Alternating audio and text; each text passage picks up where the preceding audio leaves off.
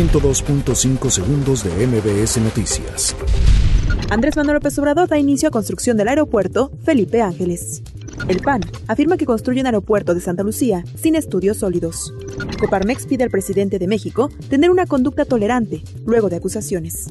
El gobierno de México destaca importante voluntad de inversión de Slim. Renuncia de Romero de Champs marca una nueva etapa. El viernes se publicará la ley Bonilla. La SEP asegura que las evaluaciones no serán punitivas.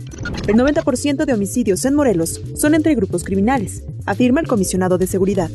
Nancy Pelosi dice que Estados Unidos está a un paso de aprobar el TEMEC. Yalitza Aparicio se posiciona como una de las 100 mujeres más influyentes en el mundo. 102.5 segundos de MBS Noticias.